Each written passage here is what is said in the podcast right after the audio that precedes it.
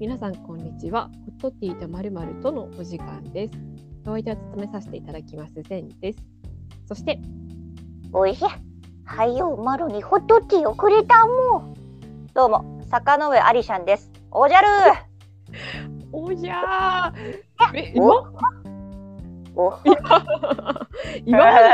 今似てる気がするんだけど。本当やったすごいおじゃる丸だわ。どう聞いてもー。おいしい。そうそうそうそう。まあ無限大の可能性があるということで、は11回ということで、はい。あの第10回の時にもお知らせしてあったんですけど、今回もね、あのお便り会引き続き2つ目のお便りを紹介していこうと思いますので、よろしくお願いします。い。お願いします。なんかね今回のお便り結構ね今までとは違う感じのテイスト、ちょっと楽しみでありますよ。はいはいはい。でというわけでじゃあ早速お便りの方を読まさせていただきます。はい。はい、えー、T ネーム、えー、キャラメルマキちゃんさんからです。ありがとうございます。ありがとうございます。キャラメルマキアートから来てるんだろうか。多分ね、いそうだと思う。美味しいキャラメルマ。キかわいい。かわいい。はい。ではお便りの内容です。えー、こんにちは。こんにちは。こんにちは。えーコロナ禍で友達と会えない日々が続き寂しいのですがお二人のトークを聞いていると友達と一緒にいるかのような気分になれて楽しいです。やった。ありがたい。本当嬉しいですね、そういうの。嬉しい。いやぜひ友達になりましょう、ぜひぜひぜひぜひ。なりましょう。はい。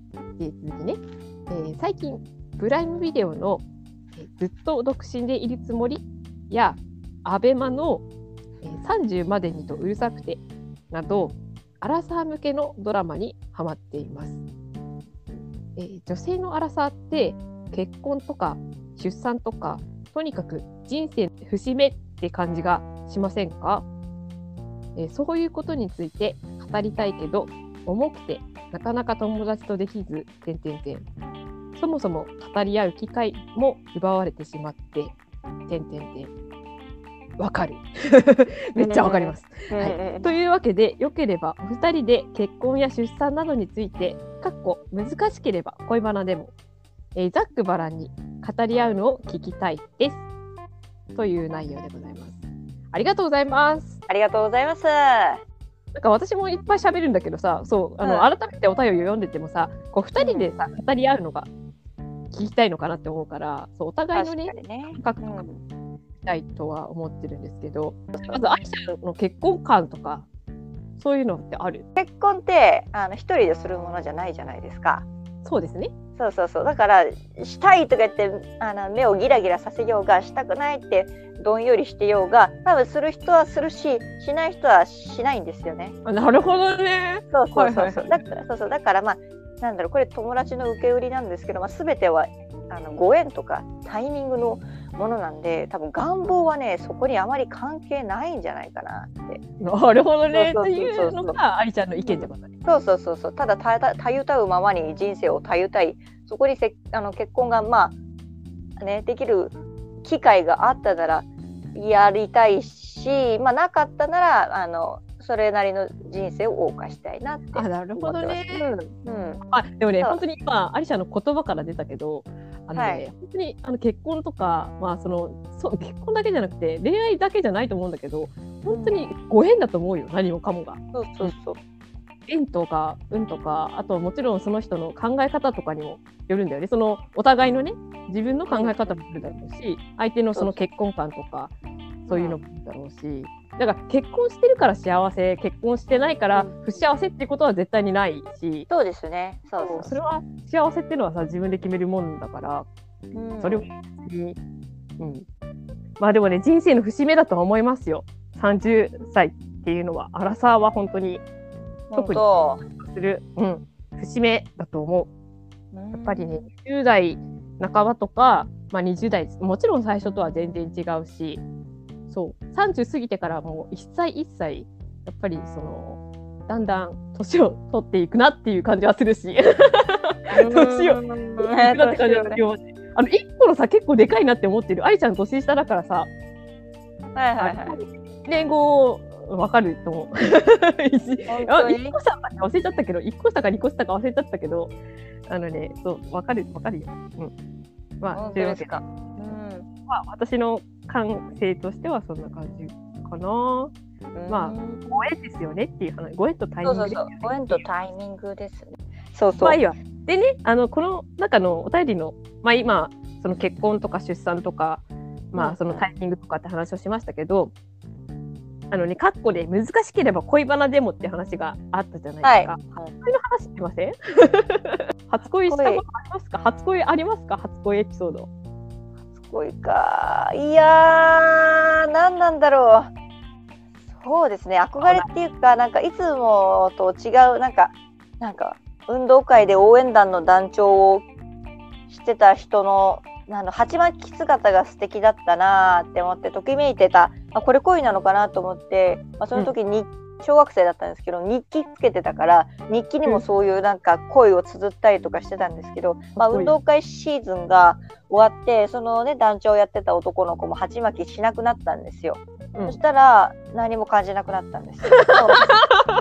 鉢巻きに恋してた。なんか鉢巻きをしてるこの人にあーええやんって思ってただけなんだなーって。わかった。そうそうそうじゃあ、アリちゃんのハートをつかみたい人は、鉢巻きでデートに来てくれ。鉢巻きでデートに来てくれ。多分鉢巻き 鉢巻きねデートは終わったお疲れ解散って時に鉢巻き取ったら私多分その人を認識しなくなる。顔を覚えてないんだと思う多分。鉢巻きを見てるんだと思う。24時間鉢巻きしてなきゃいけないじゃん、もうしてる。こだわり鉢巻きみたいな。ポポケモンなんかこだわり鉢巻きっていう道具ありましたよねポケモンであります、あります。ああります。こだわりあれこだわりメガネだっけ？え、こだわり鉢巻きもあったけどな。こ。だわり鉢巻きあった。そうそうそんな感じ。それはまあ、あとでなかったら編集でカットしますわ。そうそうそうそうそう。そんな感じです、いやちゃんといい、いい初恋の話だったよ。うん。えあの私の初恋の話結構長い。中学生の時に、あの、全然、その小学校、2つの小学校から中学校に合わせてこう合体するみたいな感じの学校だったんですので、その小学校の時は別の子だったんだけど、その好きだった人は。うんうんうん。違う小学校から、えー、と中学校になったら一緒になった子ででクラスも一緒になったこともないしはいはい。部活も全然関係ないし、もう本当に、まあ、その違うクラスの友達の知り合いぐらいの人だったんですよ。でえーっとねまあでも本当に向こうも私のことを多分全然認識してないレベル。の人で。だからなんで好きだったのかっていまだにちょっと若干謎なんだけど。ですごい中学校3年間ずっと好きだったんですよその人のこと。はい。でそうちゃんとねバレンタインも毎年用意して用意してカバンの中には入れるんだけど普段話しかけることもできない人間がバレンタインにチョコなんて渡せるわけがないんですよ。おわ毎回チョコレートは家に帰って食べてたんですけどおいやー切ない悲しい。でねあの1回だけ喋るチャンスがあったの。はいはい帰りたまたまお互い全然ね帰るルートもた全然違うんだけどたまたまその時一緒で、で、はい。周りに全然人がいなくてお互い一人だったの。で、うん。相手の人がなんかねすごい具合悪そうにしてた。の声かけようかなってちょっと思ったわけですよ私は。なんだけどなんかさ具合悪い時ってさなんか声かけてほしいタイミングとさなんか今声かけんじゃないよっていうタイミングがあるじゃん。だから、どっちかなと思ってうん。いやでも嫌だったら嫌だなと思ってそのまま隣をこうスーッと スーッと通り過ぎて帰ったんですけどそう。でそのチャンスを逃しでもうね1回だけ喋ったことがあってはいは修学旅行があったんですけど修学旅行のなんか感想発表会みたいなのが体育館にあっていはい。でその友達のグループとかでこうみんなでこう発表をするんだけどそのステージに立ってね発表するんだけど、その時になんかこう順番があってたまたま自分の順番の近くにその初恋の人のグループがいてで場所ここで合ってますかみたいなやり取りをしたんですよ。多分グループを通してだから1対1でっていうよりかはまあ大勢対大勢でみたいな感じではあったんだけどでもその時初めてそのお互いに喋ったのがすごく嬉しくってもうめちゃめちゃそれで満足してってそうルンルンで帰ったんですけどあー甘酸っぱいな全然終わってるんですよ。あ、終わったんか。いいいや違うのよこれまだね全然話続きがあってねあ、で卒業したんですよ。はいはいはい。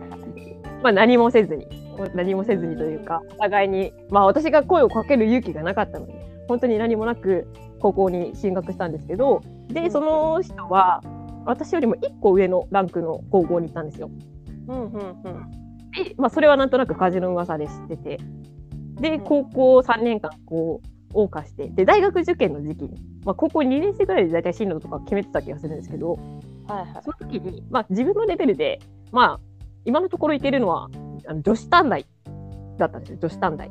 はいはいはいで、まあ、もうちょっと頑張ればその1個上のレベルの4年生の大学に行けるぞみたいな話になってて。うんで私はもう女子校を経験してもう女子短大は嫌だと。共学に行きたいと思ってて。ではいはいはいはいはい。もまあ単純にねその4年生の大学の方にももう本当に純粋にねその大学に行きたかったのもあったんだけど。でうんうん。心のね奥の奥底でねそのもしかしたらその彼もその1個上のねランクの高校だからで結構そこの高校からそこの大学に行ってる人多いのよ。